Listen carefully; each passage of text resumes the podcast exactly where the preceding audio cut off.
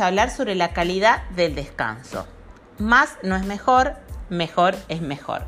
En la salud le damos muy poca importancia al descanso y a veces asociamos simplemente el descanso al dormir. No importa, dormir X cantidad de horas. Yo duermo 6, 4, 5, 8 horas, con eso estoy bárbaro, bárbara. Pero más allá de las horas de descanso, es decir, el aspecto cuantitativo, cuánto duermo, es cómo duermo. Por eso en el descanso hablamos de calidad del descanso, que bueno, en la calidad ya más allá del número de horas, hablamos de una serie de procesos que nos ayudarán a modular nuestro estado de ánimo, a tomar mejores decisiones, a ganar masa muscular, a perder grasa. Entonces, el descanso va a impactar la calidad del descanso sobre cuánta masa muscular vamos a ganar, cómo la conservamos, la salud de precisamente nuestra masa magra, la capacidad de oxidar grasa y por supuesto todo lo que tiene que ver con las variables de modulación del apetito, como por ejemplo los antojos, eh, la regulación de la saciedad y todo lo que es elecciones del tipo alimentario. Eh, si dormiéramos, si tenemos un descanso de mala calidad, vamos a estar más estresados con mal humor y vamos a tener un aumento del cortisol que es una hormona catabólica. Tampoco dormir más de 8 horas nos va a, digamos, eh, producir un beneficio total, digamos, aunque habría que ver eh, qué tipo de cronotipo tenemos. Es decir, cada uno tiene un programa que está hasta definido en los primeros días, semanas de vida.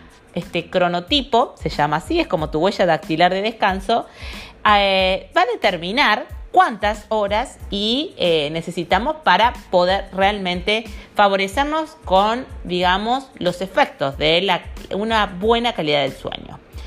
No descansar adecuadamente baja tu masa muscular, aumenta la grelina, que es la hormona del hambre, disminuye la leptina, que es la hormona de la saciedad, aumenta el cortisol, que es la hormona catabólica, aumenta la resistencia a la insulina, vas a ahorrar más grasa, disminuye el rendimiento deportivo y aumenta la inflamación sistémica de bajo grado.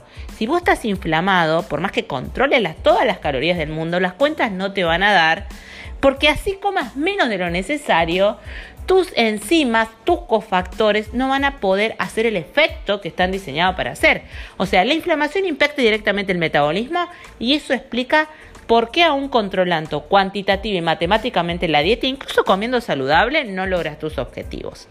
¿Cómo se mejora el descanso? Las recomendaciones son dormir entre 6 horas y media y 8, depende del cronotipo, evitar la exposición a la luz azul, aproximadamente para que tengas una idea deberías dejar las pantallas entre media hora y una hora, una hora y media antes de acostarte. Y además, eh, algo que es muy interesante es el uso de luz ámbar. Hay unas lámparas especiales que en algunos países ya se reemplaza directamente las lámparas que tenemos convencionales por luz ámbar, así que sería una excelente opción.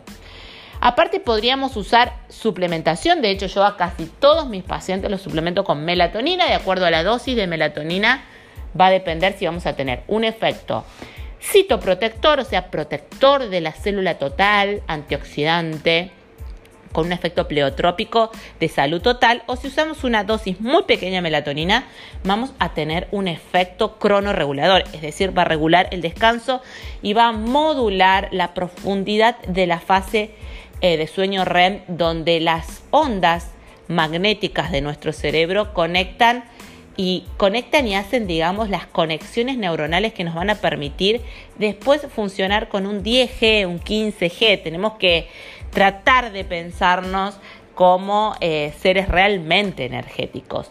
Otra cosa que podés hacer es eh, usar ashwagandha hay realmente o triptófano, hay varios suplementos, de esto se trata, la nutrición funcional integrativa, que podríamos diseñar en una fórmula ortomolecular para que vos, de mi mano, de la mano de cualquier nutricionista o médico ortomolecular o funcional integrativo, puedas ir a tu farmacia de confianza y pedir la fórmula que es adecuada para vos para modular el descanso. Obviamente que la pastillita no va a ser por vos, todos estos cambios que tienen que ver con lo conductual, con el sistema cognitivo comportamental. Y otra cosa muy interesante es que los hidratos de carbono que se sacan a la noche, si se pusieran a la noche en la dosis correcta, en la elección adecuada, también favorecen y mejoran el descanso. Realmente a mí lo que es descanso, lo que es sistema nervioso y lo que es componentes de regulación del ánimo a través de los psicoactivos alimentarios y los hábitos es realmente el tema de mi pasión.